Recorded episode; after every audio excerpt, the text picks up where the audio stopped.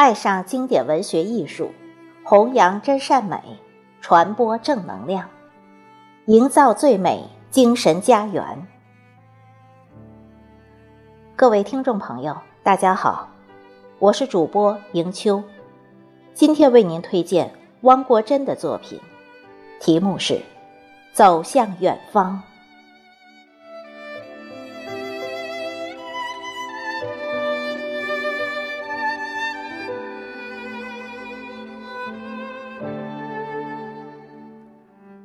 是男儿总要走向远方，走向远方是为了让生命更辉煌。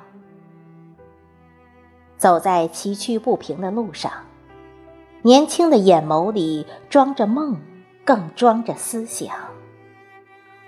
不论是孤独的走着，还是结伴同行，让每一个脚印都坚实而有力量。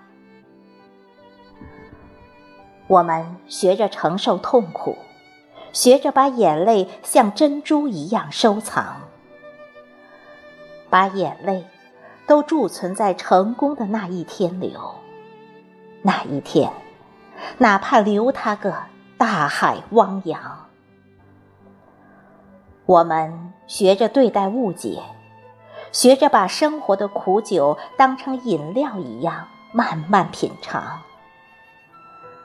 不论生命经过多少委屈和艰辛，我们总是以一个朝气蓬勃的面孔醒来在每一个早上。